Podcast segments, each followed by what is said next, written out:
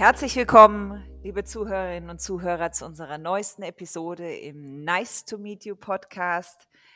Ich begrüße heute einen wunderbaren äh, Experten und Menschen bei mir in dieser Episode. Und zwar ist Bastian Schneider bei mir. Er ist seit 20 Jahren unterwegs in Sachen Marke und wir werden heute sprechen über seine Erfahrungen, seine Learnings, seine Insights rund um Markenstrategie und auch Geschäftsentwicklung. Und ich freue mich recht herzlich, dass du da bist. Begrüße dich, lieber Bastian. Danke, Maike. Auch vielen, vielen Dank für dieses warme Willkommen. Hm? Bastian, ich würde dich bitten zum Einstieg, dass du dich vielleicht mal mit deinen eigenen Worten den Zuhörerinnen und Zuhörern kurz vorstellst. Das mache ich super gern. Ja, ich bin 47 Jahre und mitten in der Midlife Crisis.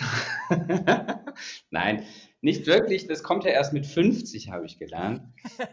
Aber ich habe schon irgendwie realisiert, dass, ähm, dass jetzt plötzlich wirklich 20 Jahre ähm, berufliche Zeit und Erfahrung hinter mir liegen. Ja? Und fängt ja irgendwie so an und plötzlich sind 20 Jahre rum.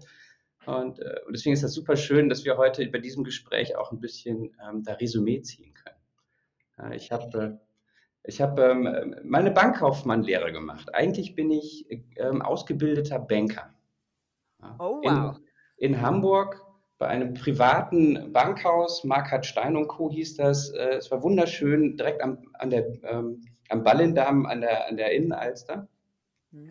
Und äh, konnte da so ein bisschen Praxiserfahrung sammeln und habe dann aber gemerkt, ich möchte studieren und bin dann nach Wittenherdecke gegangen. Das ist so Deutschlands erste private Universität und habe da Wirtschaftswissenschaften studiert.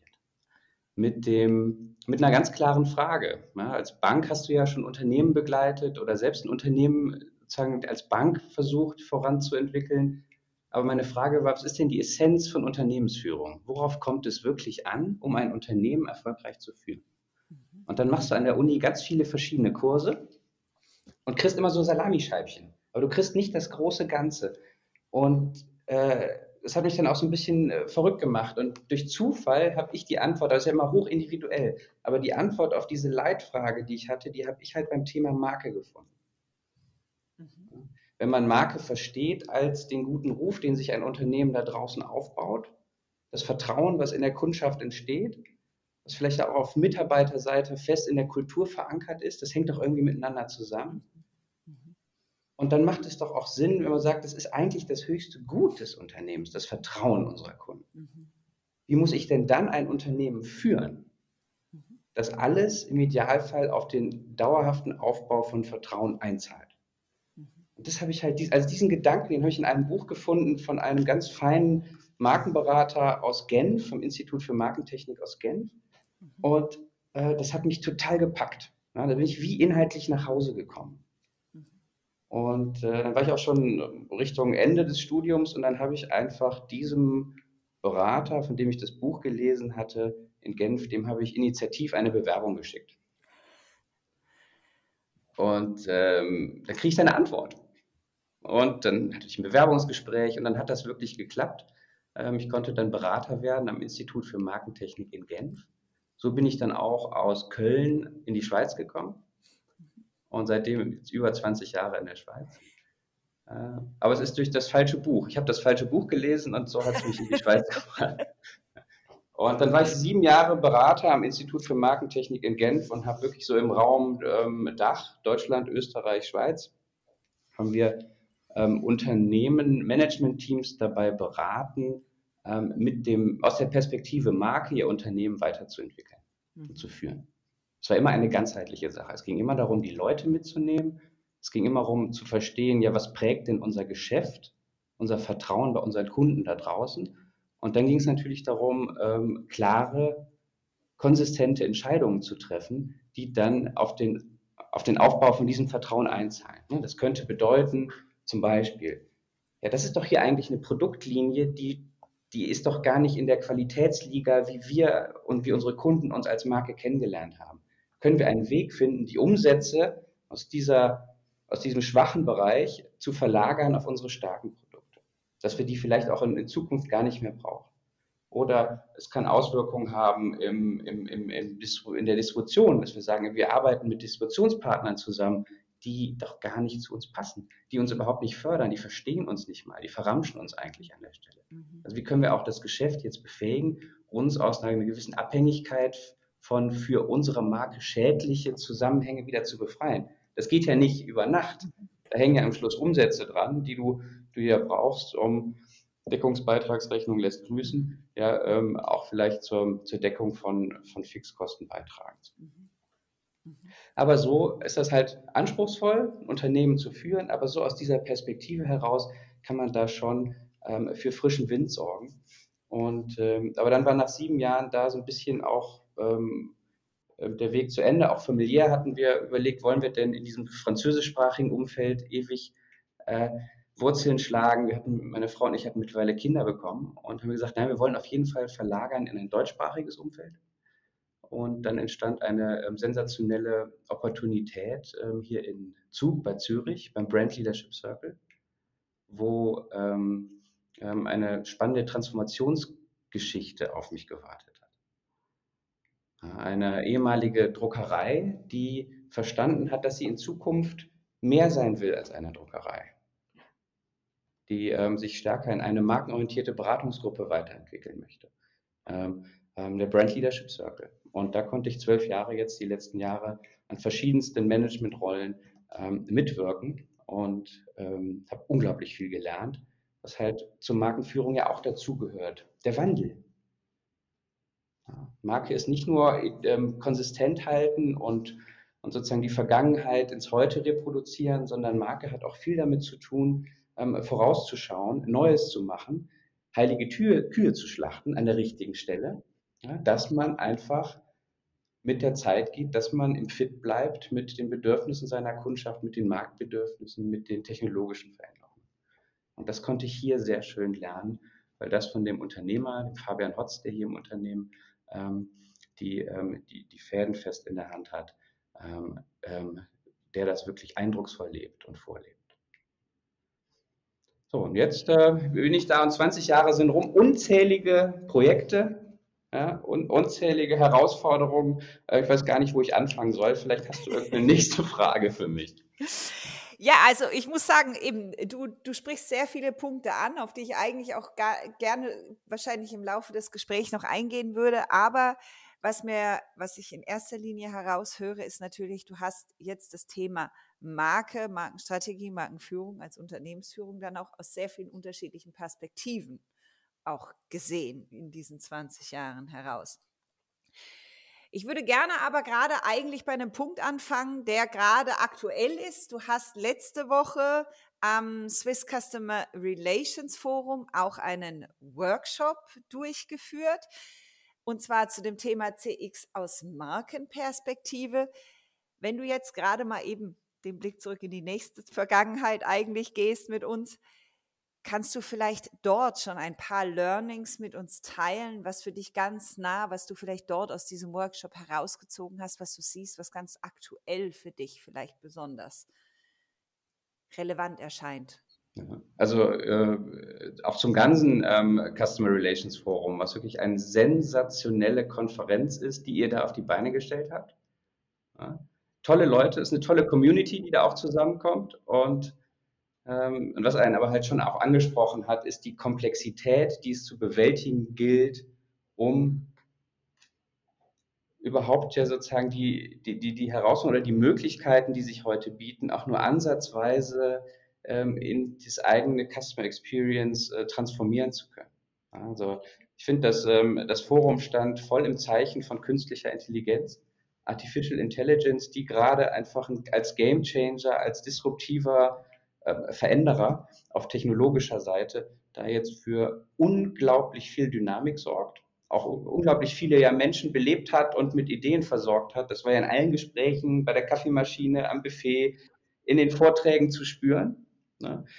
Ähm, und, und, ich glaube, auch aus Markenperspektive ist, äh, ist AI ein, ein riesen Gamechanger, der, der einen riesen Impact haben wird. Ne?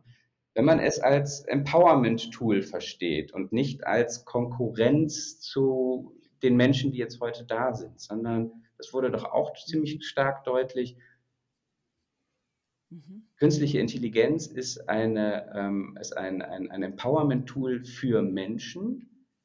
Mhm. Und äh, das wurde ja auch deutlich in dem einen oder anderen Vortrag. Je stärker man Experte in seinem Gebiet ist, umso stärker kann künstliche Intelligenz helfen, die, ähm, den Impact, den man in, seinem, in seiner Funktion hat, ähm, zu vergrößern. Aus mhm. Markenperspektive ähm, ist es, glaube ich, bietet es die Möglichkeit, ähm, jetzt die Markenspezifik in den Kundendialogen auch systemhaft viel stärker zu verankern.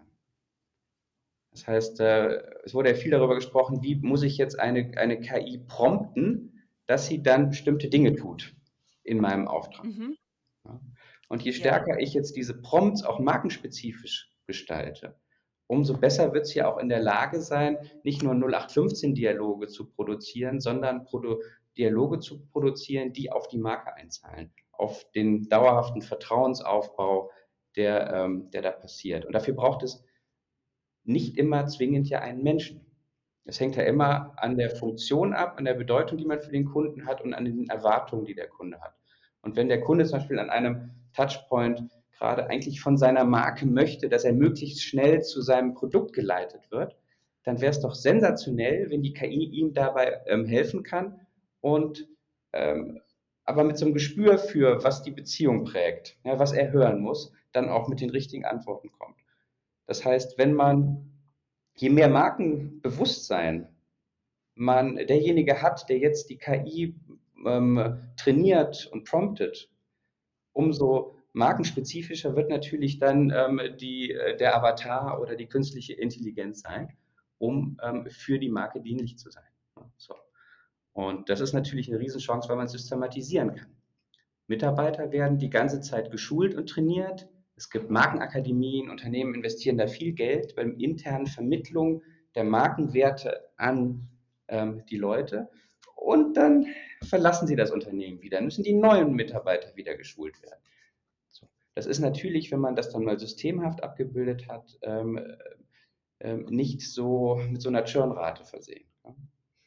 Aber es braucht Markenbewusstsein bei denen, die mit der KI arbeiten. Und da sehe ich riesen Herausforderungen weil ich glaube, gerade je technologischer ähm, Job Descriptions sind und Personen, die da jetzt handeln, umso weiter weg sind sie ganz oft in ganz vielen Unternehmen, nur so meine Lebenserfahrung, vom Thema Marke. Mhm. Und da sehe, ich eine, da sehe ich eine Herausforderung, weil die Gefahr dabei ist natürlich, dass jetzt ähm, Kundendialoge künstlich unterstützt realisiert werden, die völlig markenunspezifisch dann realisiert werden ja, und vielleicht auf ein anderes Ziel hin optimiert werden. Mhm. Mhm. So, das wäre sozusagen vom Allgemeinen. Ja. Jetzt könnte man ja so ein bisschen reingehen in meinen Workshop, CE aus Markenperspektive. Oder? Und da haben wir auch so ein bisschen ähm, drüber geredet, ja, warum ist Marke eigentlich wichtig? Also es gibt ja ganz viele, die jetzt vom Kundenbedürfnis kommend Customer Experience denken und Customer Journeys optimieren. Genau. Genau. Wofür brauche ich denn da eine Marke? Also, was will denn der jetzt von der Marke? Der soll doch mal schön im Corporate Branding bleiben und mhm. äh, ähm, ja, und da muss man halt erstmal verstehen, was Marke wirklich ist.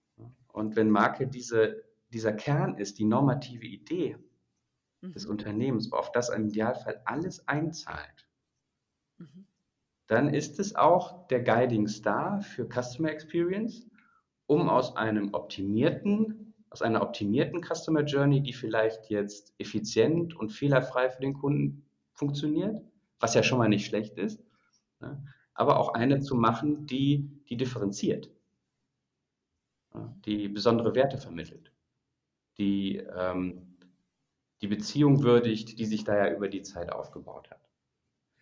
Und wenn man diese, diese normative Idee nicht hat, dann werden halt auch, und wir kennen das, unsere Unternehmen sind unglaublich komplex aufgestellt, immer noch in Silos unterwegs. Ja, dann hat man halt das, die Gefahr, dass dann im Funnel die verschiedenen Bereiche, also ich sag mal Marketing in der Awareness-Phase, Sales irgendwann in der Consideration-Phase und dann der After-Sales und Customer Service in der Kundenbeziehungsphase, völlig unterschiedliches, auf unterschiedliche Ziele oder auf unterschiedliche ähm, Erleb Erlebnisse sich optimieren. Und dann hängt das alles, ähm, schon ganz oft gesehen, mhm. hängt das alles nicht mehr zusammen und dann wird ganz sicher nicht ähm, maximal Vertrauen aufgebaut, so wie sich das die Marke vielleicht wünscht oder auch verdient hätte. Mhm. Du hast gesagt, vorhin, aus, als du über deine Erfahrung gesprochen hast, dass natürlich auch eine Marke ständig irgendwie einem Wandel unterzogen ist und eine Marke auch in der Zukunft immer weitergeführt werden muss. Sind wir denn gerade auch in deinem Verständnis dann vielleicht in einer Phase, in der Unternehmen sich jetzt auch wieder Gedanken darüber machen müssen, wie sie ihre Marke aufladen, sei es jetzt mit KI unterstützt? Also Maike, auf jeden Fall. Also wenn nicht in dieser Phase, wann dann? Und das muss man sich auf zwei Ebenen vergegenwärtigen. Auf der konzeptionellen positionierenden Ebene. Ähm, hier, glaube ich, braucht es ähm, eine erneute Schärfung ähm, dessen, wofür die Marke eigentlich steht. Es ist, glaube ich, unerlässlich, ähm, dass das im Kontext von heute, ähm, von den heutigen Bedingungen ähm, reflektiert wird. Das heißt nicht, dass das dann da neu erfunden wird. Aber es ähm, ist ein essentieller Prozess, um auch die gestaltenden Stakeholder in einer Organisation wach zu machen und, ähm, und, ähm, und, und, und, und, scharf zu machen für die Spezifik des Ganzen. Ja. Es braucht in dem Sinne eine Schärfung auf Ebene ähm, der Markenpositionierung. Damit entsteht auch neue Energie, um mit einem gemeinsamen Fokus, im Idealfall auch über Silogrenzen hinweg, gemeinsam wie so eine neuen, neue Epoche an Gestaltungspower im Unternehmen zu entfachen. Und dann geht es sozusagen, ist es das Runterbrechen auf, ähm, auf die einzelnen ähm, Bereiche oder an die einzelnen Customer Journeys und Erlebnispunkte. Und da muss natürlich jetzt geschaut werden, wie man die technologischen Möglichkeiten auf eine intelligente Art und Weise da einweben kann. Ja? Dass man, äh, ich sage immer, es geht darum, positiv zu überraschen. Ja, also, oder man könnte auch sagen, erwartungskonform zu überraschen. Ja, das heißt, wenn wir, wenn wir, wenn wir, das, wenn wir das Unternehmen, das ist diese, so ein bisschen so diese Paradoxie, die es gilt zu realisieren. Ähm, wenn wir sagen, das Unternehmen, die Marke lebt ja vom gewachsenen Vertrauen da draußen, das sich akkumuliert hat in den Köpfen und Bäuchen der Menschen. So.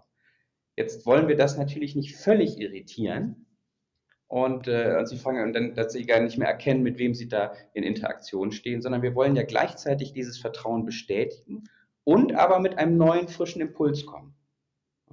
Also wirklich erwartungskonform mhm. überraschen auf eine positive Art und Weise, das ist das Ziel. Mhm. Und da braucht es unglaublich viel jetzt Transformationskompetenz, um aus der leitenden Idee der geschärften Marke heraus zu sagen, okay, was mhm. bedeutet denn das jetzt für diese Customer Journey hier? Ähm, es kann ja auch sein, dass es an einer bestimmten Stelle Sinn macht, eben keine KI einzusetzen, sondern ganz bewusst auf den Menschen zu setzen. Also für dieses, dieses Gespür, was, ähm, was prägt hier an der jeweiligen Stelle eigentlich die Beziehung und den Vertrauensaufbau und dann halt herauszugestalten. Und mhm. da ist man schnell, schnell in einem, in einem Lernsetting, in einem Entwicklungssetting und deswegen glaube ich, braucht es da ähm, zwingend dann auch eine neue Organisationsform, um das realisieren zu können. Also ich ähm, ähm, begleite seit ähm, den, den, letzten drei Jahren auch zusammen mit einem ähm, Change-Experten ähm, solche Prozesse, wo wir gemerkt haben, die Komplexität ist so groß geworden, dass man das auch gar nicht in der Linienorganisation abdecken kann, diese Veränderungsmaßnahmen. Es braucht wie eine virtuelle Entwicklungsorganisation, die man daneben stellt in der Mitarbeitenden aus allen Bereichen ähm, aber dann ähm, stärker auf Augenhöhe, grenzüberschreitend und hierarchieübergreifend in, in einen Raum gebracht werden. Und äh, deswegen auch Entwicklungsorganisationen in, in mehrfacher Beziehung daran arbeiten können, wie sie zusammenarbeiten, wie sie sich selber als Person weiterentwickeln können und wie sie natürlich ihre Erlebnispunkte weiterentwickeln können. Und das dauert ein halbes Jahr, bis man sich da eingeschwungen hat, aber dann können mit einer bestimmten Methodik auch im Hintergrund ähm, ähm, strategische Veränderungen ähm, jetzt in dieser Richtung, von der wir ja sprechen, auf eine viel effizientere und effektivere Art und Weise vorangebracht werden. Mhm. Warum sind denn die klassischen Organisationsstrukturen kommen? Warum kommen die denn an Grenzen, deiner Meinung nach? Warum braucht es denn diese Veränderung? Ja, die kommen ja, ich meine, ähm, denk mal drüber nach, äh, woher die gekommen sind. Also diese, diese Linienorganisationen, die kommen ja noch aus dem letzten Jahrhundert. Die wurden von Taylor und Co. entwickelt, ähm, wo man dachte, wo man sich halt überlegt hat, da hatte man ja auch noch gar keine großen Organisationen, ähm, wo man sich überlegt hat, ja, wie müsste man eigentlich eine Organisation ähm, aufstellen, dass es gut funktioniert. Und da hat man sich halt auch an bestimmten ähm, Bildern orientiert äh, und dann diese sozusagen diese Arbeitsteilung, die funktionale, ähm, klingt doch da auch ähm, super logisch. Und die funktioniert ja auch für ähm, Aufgaben, wo das Problem bekannt ist und die Lösung bekannt ist. Und man dann ganz klar zuordnen kann, okay, dann ist Mitarbeiter XY in Abteilung XY genau dafür zuständig. Das ist dann hochgradig effiziente Arbeitsteilung für Probleme, die bekannt sind. Jetzt befinden wir uns aber schon seit vielen Jahren in einem wirtschaftlichen Umfeld, wo die maßgeblichen Probleme, die wir lösen müssen, nicht bekannt sind. Und die Lösungen sind auch nicht bekannt. Wir leben in der, in der VUCA-Welt. Es passieren ähm, große Veränderungen auf Seiten Kundenbedürfnisse, auf Seiten Wettbewerbsverhalten, auf Seiten Technologie vor allem. Und da ist man mit dieser Organisationsform völlig überfordert. Und dann ist das eher so, kennst du, kennst dieses Mikado-Spiel, oder? Ähm, und jetzt versuchen ja auch alle eigentlich mit dem besten Wissen und den Möglichkeiten ähm, sozusagen Dinge voranzubringen. Aber es ist wie so eine Organisation, ist sehr oft wie so ein Mikado, was da ausgelegt ist. Jede Abteilung mit ihrem eigenen, eigenen Richtung, mit ihrem eigenen Vektor, wo sie versucht, etwas zu gestalten. Aber sie kann ja gar nicht, weil sie blockiert wird oder mit dem, was sie tut, dann jemand anders blockiert. Weißt du, was ich meine? Sie sind nicht nicht mehr ausgerichtet. Ähm, und das ist, ähm, oder sie brauchen eigentlich, brauchen sie zur Lösung, zur wirklichen Lösung des Problems Mitarbeiter aus der anderen Abteilung. Ähm, aber die sind anders incentiviert. Die, so, und schon, und das habe ich in verschiedensten Bereichen, aber das kennen, glaube ich, alle, die jetzt hier zuhören, werden das ja eins zu eins bestätigen können. Das heißt, es braucht ja dieses ähm, Ambidextrie, nennt das ja die Wissenschaft, es braucht heutzutage ja die Fähigkeit von Organisationen, halt jetzt auf effiziente Art und Weise das Daily Business stabil zu halten und strategische Veränderungen anpacken und umsetzen zu können.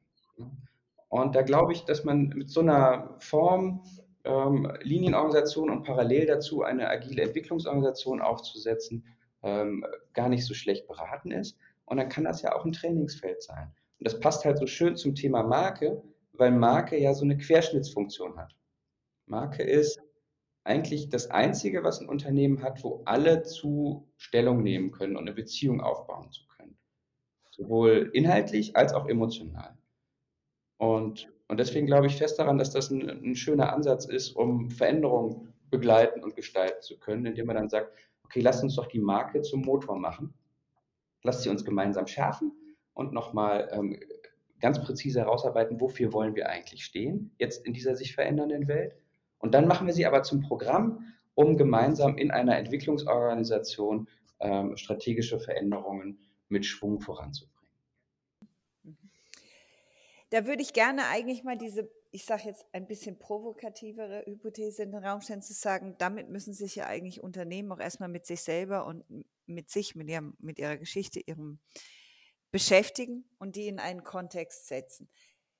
Warum fällt das teilweise Unternehmen so schwer oder warum kommt das gefühlt so kurz?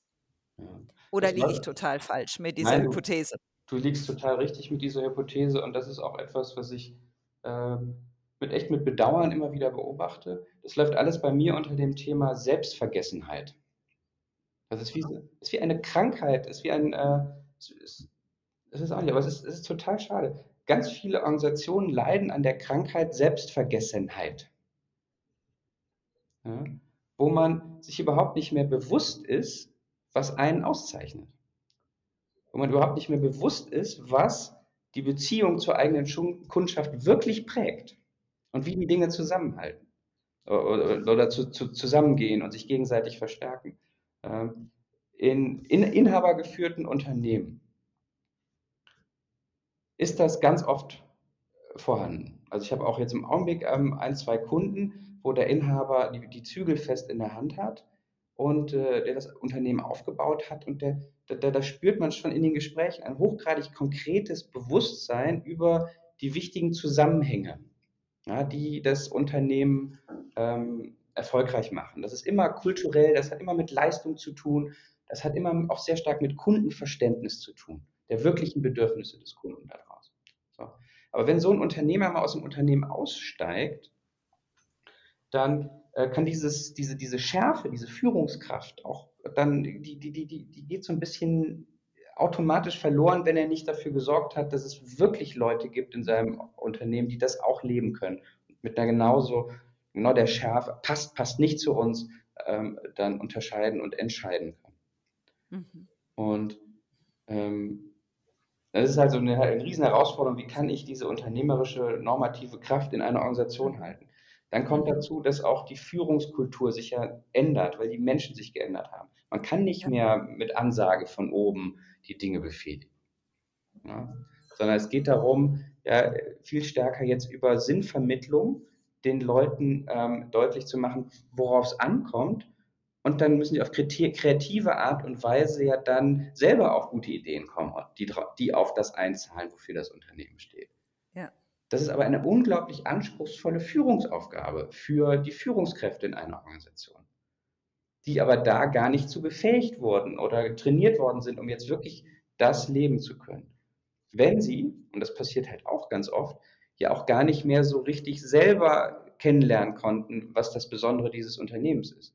Also ganz viele Unternehmen ähm, holen ja Führungskräfte auch von außerhalb rein die dann aber mit Erfolgsprinzipien aus anderen Organisationen kommen und sich ja irgendwo orientieren müssen. Und dann orientiert man sich ja erstmal an dem, wo man weiß, das funktioniert.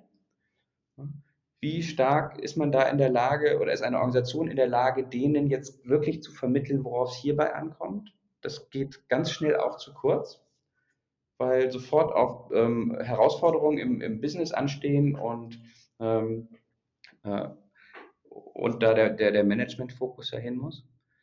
So, und so hat man dann ganz schnell eine äh, von allen Seiten auch gut gemeinte Meinungsdiskussion, was richtig ist. Ja? Und, äh, und das jetzt zu moderieren, das jetzt irgendwie in eine, in, in, in eine die richtige Richtung äh, zu bringen, das ist einfach unglaublich anspruchsvoll. Und immer gut, dann starke Führung. Führung heißt für mich Integration, genau von denen, von engagierten kreativen Menschen für eine gemeinsame Sache. Das ist für mich Führung. Ähm, aber das ist einfach Königsdisziplin. Äh, und, das schaffen sicherlich ein paar Unternehmen gut und äh, manche schaffen es äh, ein bisschen gut und, manche schaffen es aber auch wirklich gar nicht. Mhm. Mhm. Bevor wir auf die Beispiele zu sprechen kommen, würde ich von dir gerne noch wissen, wie schaffst du oder aus deiner Erfahrung, wie schafft es ein Unternehmen, so ein komplexes Projekt, das klingt ja ein bisschen nach Sisyphus-Arbeit, überhaupt anzugehen. Also ohne dabei eigentlich schon vor dem Berg wie, wie aufzugeben und zu scheitern. Ja. Wie startet man tatsächlich so einen Markenaufbau und Schärfung? Ich glaube, im, im, also, ähm, im, im Kleinen das ist ja das Schöne. Also mit einem Workshop, mit einem Gespräch zum Thema, mit der Frage, wofür stehen wir eigentlich? Oder wofür wollen wir, wollen wir eigentlich morgen stehen? So, und, äh, und dann ist das äh, erstmal ein Gespräch. Warum nicht erstmal ein, ähm, ein paar Gespräche führen? Also bei dem einen oder anderen Kunden, das haben wir schon öfter gemacht, ähm, sind die ersten Workshops, die dann dazu stattfinden, noch gar nicht Workshops, sondern ähm, Stammtische mhm. wo man mal einfach anfängt, mit ein bisschen Zeit auch ähm, auf, eine, auf eine offene Art und Weise ähm, übereinander, ähm, über das Unternehmen und das, was das Unternehmen besonders macht, ähm, zu reden, sich auszutauschen. Ja. Mhm. Und dann kann man das ja ähm, Schritt für Schritt sozusagen die, die Learnings daraus ableiten und, äh, und zurückspiegeln. Und so entsteht dann wie automatisch mal so, ein, ähm, so, eine Kultivierung von dieser Frage, wofür wollen wir denn in Zukunft stehen? Und wenn das dann ein wenig stabiler wird, da kann er dann auch von Beratungsseite kann man da immer gut helfen, über Dinge gut zusammenzubringen, gut zu formulieren, greifbar zu machen. Ja? Ähm, wenn dann da so diese, ähm, das, das, das solide geworden ist, dann äh, und das gemeinsame Vertrauen da ist, zu sagen, ja, oder ne, es ist ja auch, das Vertrauen ist auch mal Selbstvertrauen ne, an der Stelle. Äh, dann kann man sagen, so, und jetzt lasst es uns doch runterbrechen in, ähm, in Initiativen. Mhm. Und da muss man ja nicht den großen strategischen Mehrjahresplan machen. Äh, auch da sozusagen Strategiearbeit ist, glaube ich, gut beraten, wenn sie immer agiler wird. Und warum nicht einfach für die nächsten 12 bis 15 Monate die wirklich aus dem, aus dem normativen Gedanken heraus sich doch jetzt logisch ergebenden ähm, Verbesserungsmaßnahmen, mhm. ähm, die realistischerweise umzusetzen sind, ja, von denen der Power, mit der Power, die man auch realistischerweise hat für Veränderungsmaßnahmen, weil das Tagesgeschäft ist ja auch eine Herausforderung. Also sich dann ganz realistische Ziele setzt und, äh, und die umsetzt und daran dann lernt, das gut zu machen. Und dann kann man das doch in zwölf Monaten sich wieder anschauen und ein Fazit ziehen mhm. ähm, und sozusagen einmal die Erfolge würdigen, die man auf der wirklichen Veränderungsebene erreicht hat und dann aber auch die Learnings ziehen auf der Ebene, ja, was haben wir eigentlich erreicht oder verbessert beim Gestalten der Veränderung. Und dann ist das ein Schritt-für-Schritt-Prozess. Und äh, äh, aus meiner Sicht geht aber keine, kein Weg dran vorbei, weil die Zeit, die vergeht ja so. Also ich, es ist so, wir wissen, wie schnell ein Jahr rum ist. Und wenn man das nicht, wenn man das überhaupt nicht angepackt hat, dann ist halt ein Jahr rum und man hat 100 Prozent seiner Zeit im Tagesgeschäft verbracht. Und wenn man in diesem Tagesgeschäft gefangen ist und wenn wir jetzt mal zum Beispiel, ich möchte gerne jetzt ein bisschen, ein bisschen konkreter auch die Beispiele angehen, zu sagen, nehmen wir doch einfach mal eine Versicherungsbranche, wo Unternehmen unterwegs sind, die alle mit den gleichen Angeboten am Markt sind und aber die effektive Differenzierung des Unternehmens, der Marke essentiell ist. Wie, wie schaffen das Unternehmen in dieser, dieser Herausforderung, in diesem Druck vielleicht auch, den sie vom Markt spüren, der einfach auch momentan wahrscheinlich einigen Unternehmen, ja, denen sie sich gegenüber sehen, dann tatsächlich auch noch diesen Schritt zu gehen und nach innen zu schauen und selbst, das Selbstvertrauen aufzubauen, um sich dann auch überhaupt noch differenzieren zu können. Ja, also die, die Herausforderungen sind ja, sind ja unglaublich, ne? vor allem in so datensensiblen Branchen wie der Versicherungsbranche, wo ja auch von Regulatorseite immer mehr und höhere Anforderungen zu bewältigen sind. Man, wir befinden uns halt einfach in vielen Branchen in einer, in einer Situation, wo man als Unternehmen schon happy sein muss, wenn man die 0815 Requirements erfüllt und beim technologischen Fortschritt, wie jetzt Stichwort künstliche Intelligenz, nicht komplett abgehängt wird. Und so. Äh, aber es ist wie mit, ähm, wie mit allem, was, ein, was eigentlich richtig wäre und was, und was man aber macht. Ne? so, ja. mhm. ähm, und, äh, und hätte, hätte Fahrradkette funktioniert halt auch nicht. Aber die Situation, in die die, die Unternehmen halt heute sind, ist ja eine Konsequenz von einem Managementverhalten der letzten Jahre. Ja. So. Und wenn ich über Jahre hinweg mit am Schluss einem generischen Selbstverständnis mein Geschäft optimiert habe, also mich verstanden habe, zum Beispiel wie eine, eine Krankenkasse oder eine Versicherungsgesellschaft, dann bin ich heute halt auch eine Versicherungsgesellschaft oder Krankenkasse wie alle anderen auch. Mhm. Und muss mit den Konsequenzen leben, dass meine Kunden mich für eine Krankenkasse wie alle anderen Krankenkassen auch halten und sie überhaupt keinen Grund sehen, ähm, jetzt loyal mir gegenüber sein zu müssen. Mhm. Das heißt, der, der, der Fokus für besonderen Leistungsaufbau, der anstrengend ist, der auch nicht einfach ist, ähm, der, der wurde halt ähm, unglaublich stark vernachlässigt. Also so wie, man hat es ja eher versucht, den Kunden schwer zu machen, indem man intransparente ähm, Versicherungsverträge kreiert hat. Ähm, ja. Also man ist ganz viel Energie reingegangen in es dem Kunden schwer zu machen, überhaupt durchzublicken, anstatt in die Richtung zu gehen, ja, wie kann ich ihm denn einen höheren Wert stiften? Und jetzt muss man halt mit den Konsequenzen leben. Und deswegen gibt es kaum Versicherungsgesellschaften, die die mir auffallen, wo ich sage, ähm, ja, die sind jetzt, die haben wirklich so eine, so, eine, so, so vom, von der Substanz her ne, etwas, was, was anders ist. Und dann kommen natürlich Agenturen, Werbeagenturen und sagen, ja, schau, du bist ja auch austauschbar, liebes Unternehmen. Deswegen kannst du ja auch nur dich über jetzt eine, eine coole Kommunikation differenzieren. Und, ähm, und das, das sind aber natürlich nur Patchworks. Ja? Und es darf auch nicht mit Markenführung verwechselt werden. Das ist natürlich gut, wenn man gute Kommunikation realisiert, aber es ist ein Leistungsfeld von vielen. Ja? Und im Idealfall spielen die zusammen und man hat besondere Leistungen und man hat besondere Kommunikation. Und dann hat man auch einen besonderen Kundenservice.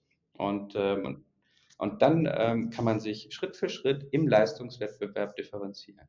Ja.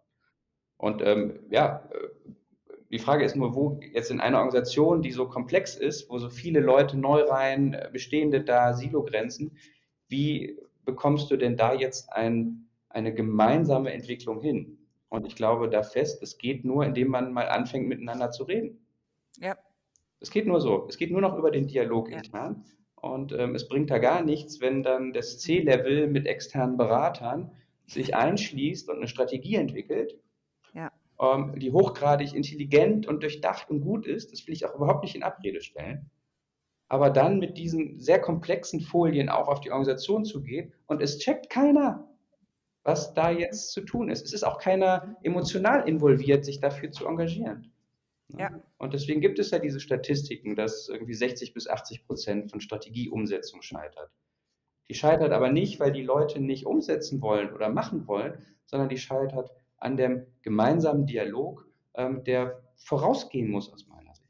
Das heißt nicht, dass alle in der Organisation in ein Gespräch involviert werden müssen, aber man muss aus allen Bereichen doch die Perspektiven integrieren und in eine gemeinsame Bewegung irgendwie bringen. Und das geht, glaube ich, das ist anspruchsvoll, das geht aber aus meiner Sicht nur so. Und ähm, ja, und ich glaube, man muss realistisch sein, dass das, was man dann auch wirklich verändern kann, ähm, dass, dass, dass das nur in kleinen Schritten dann auch passiert. Aber die Frage ist immer, was ist die Alternative? Ja, ja. Wir haben, äh, um nochmal kurz auf Swiss Customer Relations Forum zurückzukommen, in Vorträgen auch gehört, auf der anderen Seite, CX ist aber Aufgabe des CEOs. Es muss von oben kommen und gelebt werden. Wie schafft man dann die Brücke oder wie ist deine Meinung dazu, dann die Brücke zu schaffen? Ja, eigentlich, es muss von oben vorgelebt werden. Aber es kann jetzt nicht eine reine, ja, von oben herunter dirigierte Idee sein. Ja, es hat mit Führungskultur zu tun. Mhm. Ich glaube, Führung muss verstehen, dass sie sich auf dass sie auf Augenhöhe ins Gespräch mit ihren Leuten geht. Und ich finde, es ist die höchste Form von Wertschätzung für das, was ein Mitarbeiter versucht zu, zu machen, wenn man inhaltlich mit ihm ähm, sich darüber austauschen kann, wenn man, wenn man sieht, was da passiert. Das kann ja auch ein durchaus kritischer Dialog sein. Das Wertschätzung ist zum Beispiel nicht für mich immer nur den Daumen hoch zu halten und Schulterklopfer zu sagen und sagen, wow, super, sondern ähm, eigentlich das, was auch an Ideen von, von Mitarbeitern kommt, ernst zu nehmen. Und wenn, ist doch das Tollste, wenn man auch einen engagierten Mitarbeiter hat, der, der brennt für die Sache, die er da macht, aber jetzt, jetzt läuft dessen Energie in so ein bisschen vielleicht 20 Grad rechts, ein bisschen in die falsche Richtung für den Gesamtzusammenhang. Habe ich dann einen Konflikt mit einem solchen Mitarbeiter, der dann dazu führt, dass der das Unternehmen frustriert verlässt? Oder bin ich als Führungskraft in der Lage, da ins Gespräch zu gehen und, äh, und, und einen Sinn zu vermitteln, dass, er, dass diese Energie einfach äh, ähm, auch spürt oder dass dieser Mitarbeiter auch spürt, ah, das ist unser Gesamtzusammenhang, darum geht es okay, dann verstehe ich, dass jetzt hier das, was ich mir eigentlich vorgestellt hatte, in die falsche Richtung geht, dann, dann drehe ich das nach links und kann das da besser ähm, zusammenführen. Dann müsste ich doch eigentlich auch noch mit dem Bereich äh, nebenan mal, mal mich besser austauschen. Ähm, in die Führung zu gehen, ne? ähm, ist, glaube ich, äh, mit die, ähm, die, die, die Antwort da auf deine Frage. Und Ähm, und das ist anspruchsvoll. Ja, und das ist halt, ja, das braucht unglaublich viel Energie innerlich von den, von den handelnden Personen. Wenn man in die Beziehung am Schluss rein will. Und das ist doch eigentlich auch ein schönes Fazit. Wenn wir, wir reden doch von Customer Relations. Wie will ich denn Kundenbeziehungen erfolgreich gestalten, wenn ich nicht zuvor mir so richtig mit Herzblut Mühe mache, um die Beziehungen in meinem Unternehmen zu meinen Mitarbeitern untereinander erfolgreich, vertrauensvoll gestalten. Mhm. Mhm. Das ist genau das, was ich auch raushöre und was ich gerne in dem Zusammenhang für mich festhalten würde. Tatsächlich, es geht sehr schön, wie du gesagt hast, um dieses Vertrauen aufbauen, das es braucht, um eine Beziehung zu führen.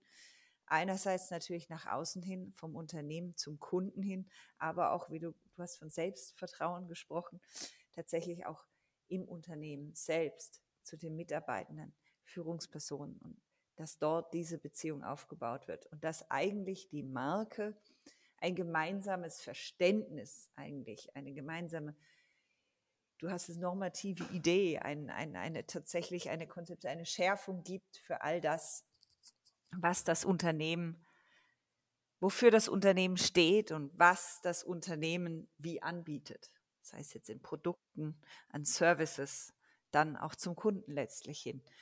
Und wenn ich das so von dir höre und für mich so rausziehe, ist es eigentlich auch die Antwort, warum eigentlich die Markenperspektive für eine CX-Strategie, über die wir ja jetzt auch gesprochen haben, elementar wichtig ist, um die überhaupt richtig schärfen zu können und aufbauen zu können. Ja, ja es ist nämlich, Marke ist nicht, ist ja falsch verstanden, das so als philosophisches, esoterisches, ja, wenn wir mal Zeit haben, dann, ja, können wir uns da mal, sondern es ist, ähm, es, Markenführung muss knallhart, hard facts basiert sein. Mhm. Ja, was prägt die dauerhafte Beziehung zwischen mir als Unternehmen und meinen Kunden? Das mhm. ist die, die Frage, die die Markenführung versucht, schärfend und aber sozusagen als, als Querschnittsfunktion, ne, vernetzend über alle Abteilungen, über alle ähm, Erlebnispunkte hinweg ähm, zum Thema zu machen. Mhm. Und das hast du jetzt gerade schön, schön zusammengefasst. Und deswegen muss CX-Strategie und, und, und Marke ähm, integriert miteinander zusammenarbeiten. Ja? Und wenn man einen versucht, seine Customer Experience zu optimieren, ohne zu wissen, wofür das Unternehmen eigentlich wirklich steht, ähm, dann, dann, dann läuft man stark ähm, Gefahr, einfach nicht das Beste draus zu machen. Und wenn man dann auch noch ähm, so diesem, äh, dem, dem Benchmarking mit Wettbewerbern, wenn man sich daran orientiert und versucht wirklich auf die Art und Weise ähm, dann in seinem Bereich ähm, Dinge zu optimieren, dann ähm, ist die Gefahr groß, dass man auch dafür sorgt, dauerhaft sein Unternehmen zu schwächen, statt es zu schwächen. Mhm. Mhm. Mich würde von dir als Experte noch interessieren, ähm, gibt es eine, ein Unternehmen oder eine Brand, der du als Kunde vielleicht auch treu bist, weil du es merkst und sagst, dieses Unternehmen macht es genau richtig, wo jetzt vielleicht auch Zuhörerinnen und Zuhörer mal über den, ich sage jetzt mal, Branchentellerrand hinwegschauen können vielleicht und sagen Mensch, so, so funktioniert, so kann man es auch machen.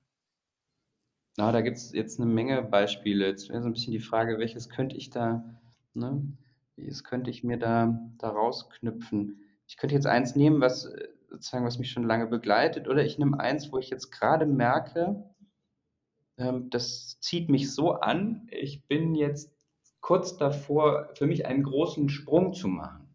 Aha. Also, ähm, und mich markenmäßig zu verändern. Also ich bin okay. als Deutscher natürlich immer unglaublicher Fan der deutschen Automobilindustrie gewesen. Aha.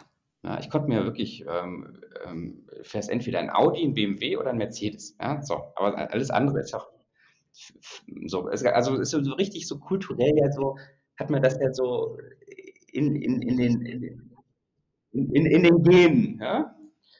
Und, äh, und dann ging es schon, ging's schon in den sozusagen 2000er Jahren los, als dann da, ähm, als dann da Toyota und, ähm, und äh, kam mit dem, mit dem Elektro.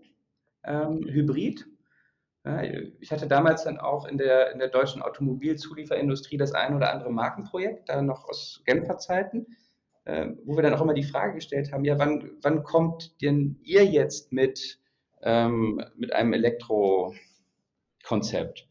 Und dann war die, die einheilige Antwort auch ähm, sehr stark, ähm, nein, nein, das ist nur eine Übergangstechnologie. Ähm, wir ähm, setzen auf Diesel und ähm, danach kommt Wasserstoff. Mhm. Und, ähm, und jetzt äh, haben wir das ja alles so ein bisschen gesehen, ne, wie, sich das, wie sich das entwickelt hat. Und jetzt bin ich, ja, also ich, ich, sehe auch kaum, kaum mehr Besonderheiten in, in, den, in den Fahrzeugen, weißt du? Und ähm, und das ist jetzt sozusagen einmal so diese, diese elektro elektronische Komponente, aber auch die, die ganze Service-Komponente, die, die wie so, es ist einfach ein, ein Autohaus, weißt du? Und jetzt gibt es ähm, auch eine, ähm, kennst du die Marke Genesis? Mhm. Ja. Ich hatte auch schon die Freude, mit dem Country Manager der Schweiz ein Gespräch führen zu dürfen. Ah, den Pier Giorgio? Einblicke. Genau, ein paar Einblicke, genau. Ja, super, weil der hat, der hat mir nämlich die ähnlichen Einblicke auch, auch vermittelt, die halt einen, einen radikal anderen Ansatz jetzt fahren. Ne? Genau. Die genau. ähm, sozusagen unter dem Wertversprechen We come to you. Mhm. Ja, es geht darum, deine Zeit als Kunde ähm, einfach wertzuschätzen. Und, und deswegen kommt Genesis zu dir nach Hause, wenn dein Auto in die Werkstatt muss. Ja. Das heißt, du, äh, und auch er sagte mir so eindrücklich mal, ähm, das Vorstellungsbild Werkstatt, also wir haben ja alle sofort, weißt du, im Reifenwechsel, du fährst in die Werkstatt, du suchst einen Parkplatz, du musst gucken, wo ist denn jetzt der Service-Schalter, da ist dann der Service-Mitarbeiter, der das, weißt du so, und du hast aber die ganze Öl und Schmiere und den ganzen, ähm, mhm. die ganze Welt, die hast du ja als Vorstellungsbild im Kopf. Und er sagt, dieses, diese Vorstellung gibt es bei uns in der, in der Beziehung zwischen uns und unseren Kunden nicht. Der Kunde kennt nur das Auto, der kennt unseren Webshop, der kennt unsere Flagship-Stores, der kennt unsere ähm, Autos natürlich und unsere Service-Mitarbeiter, die zu ihm kommen, den Wagen abholen und wieder zurückbringen. Und ist auf die Art und Weise in der Lage, ein ganz anderes Markenerlebnis zu kreieren. Und da reden wir noch nicht mal jetzt von der Technologie. Ne? Die ähm, Genesis ist ja auch noch ähm, fossil unterwegs und hat jetzt aber immer mehr auch elektronische ähm, ähm ähm, Motor oder sagt man da überhaupt noch Motor, also ne, Autokonzepte ähm, im, im, im, im Angebot. Aber die haben es geschafft, einfach jetzt nochmal eine dritte Welt zu eröffnen, nämlich über den Servicegedanken ähm, und dieses Spiel zu ändern, was immer nur ähm, aus über Leistung des Motors, Technologie des Motors und Digitalisierung geprägt ist. Und und das hat mich so überzeugt, auch in dem Gespräch und auch ähm, das für ein Drive, da dieses Unternehmen auch im Augenblick hier aktiv ist, dass ich als Deutscher, der eigentlich deutsche Automarken ähm, seit kleinem Kind, Kindesbein an liebt, aber mir ernsthaft überlege, ob ich nicht als nächstes ein Genesis kaufe. Mhm, mhm, mhm. Finde ich ein sehr schönes Beispiel, vielleicht auch für Sie kurz, liebe Zuhörerinnen und Zuhörer, Klammer auf ich durfte auch einen wunderbaren Podcast mit Pier Giorgio eben genau über diesen Servicegedanken als Unternehmensdrive sozusagen führen. Bei Interesse auch gerne mal reinhören. Aber von deiner Seite ein wunderbares Beispiel, wie tatsächlich dann auch die, dein Unternehmen über eine ganz andere Markenführung und dann auch Positionierung natürlich es schafft, dich als ja eigentlich treuen deutschen Automobilkunden plötzlich zu erreichen, tatsächlich. Finde ich ein sehr schönes und wunderbares Beispiel, tatsächlich, was, was, welche, welche, wie Emotionen dann dich als Kunden auch erreichen. Ja, und, ähm, und das Beispiel finde ich besonders gut, weil es zeigt, was Positionierung eigentlich bezwecken soll. Es geht nämlich nicht darum, dann die Kommunikation ein bisschen ähm, zu schärfen und alles andere geht aber so weiter wie bisher, sondern es hat fundamentale Konsequenzen, wie das gesamte Leistungssystem ausgerichtet wird. Vom Servicekonzept, von der Art und Weise, wie die Autos gebaut werden, von der Art und Weise, wie die, ob die, weißt du, es hat, ähm, hat Auswirkungen aufs gesamte ähm, ähm, ähm Geschäftsmodell. Und, äh, und dann ist es auch eine Positionierung und nicht eine kommunikative Konzeption für die nächste Werbekampagne. Ja, und da kommen halt immer dann auch Markenstrategie und Unternehmensstrategie sehr eng miteinander zusammen. Das ist ja so ein, ähm, seit 20 Jahren ist das so ein bisschen so, so das Thema. Ähm, ich bin auch immer so auf dieser Grenze zwischen den zwei Welten. Ähm, und ähm, da sind auch viele Missverständnisse, die dann immer im Raum sind. Weißt du, wenn man, oft ist man dann, wenn man als Markenberater zum Unternehmen kommt, dann, dann sind die Erwartungen auch von Kundenseite ja schon so geprägt, dass, dass die überhaupt nur an ihre nächste Kampagne denken oder an ein Rebranding oder so. Und aber auf der anderen Seite genauso, wenn ich nur als Strategieberater zum Kunden gehe, dann, ähm, dann fehlt mir da auch ähm, das Besondere, weißt du? Es gibt so viele Strategieberater wieder. Ne? Ähm, so. Und deswegen arbeite ich mich so ein bisschen an dieser Grenze ab und versuche da immer so die Brücke zu schlagen zwischen, wie bringe ich das Unternehmen auf Dauer erfolgreich voran, ähm, ja, und dass einfach das Vertrauen in der Kundenbeziehung bestmöglich sich entwickeln kann. So. Und das ist so bei mir Marke. Ne? Das ging alles los in diesem einen, in diesem einen Buch ähm, von, von also ich, vielleicht erwähne ich das noch. Das ist, ähm, ich weiß nicht, ob es das noch im Handel gibt, aber das ist wärmstens zu empfehlen. Das Buch heißt Marken im Bermuda-Dreieck, wie Unternehmen ihr Geld versenken und wie sie es wieder heben können, von Manfred Schmidt. Ich danke dir, lieber Bastian. Damit würde ich auch gerne diesen Podcast schließen, weil wir haben einen wunderbaren Kreis damit geschaffen durch die Markenwelt, durch die Markenführung, um dann wieder mit dem Buch abzuschließen. Also liebe Hörer, Zuhörerinnen und Zuhörer, ich hoffe, Sie haben sich auch das notiert. Wenn Sie jetzt das Thema gepackt hat und Sie gerne dort tiefer eintauchen möchten. Ich danke dir, lieber Bastian, für diese wunderbaren Einblicke und eigentlich diese, diese Welt, die du damit geöffnet hast und das Verständnis für Markenführung und auch Geschäftsentwicklung oder Unternehmensführung. Und damit ja. würde ich den Podcast gerne schließen und wünsche wunderbaren Tag. Danke dir. Danke, Maike.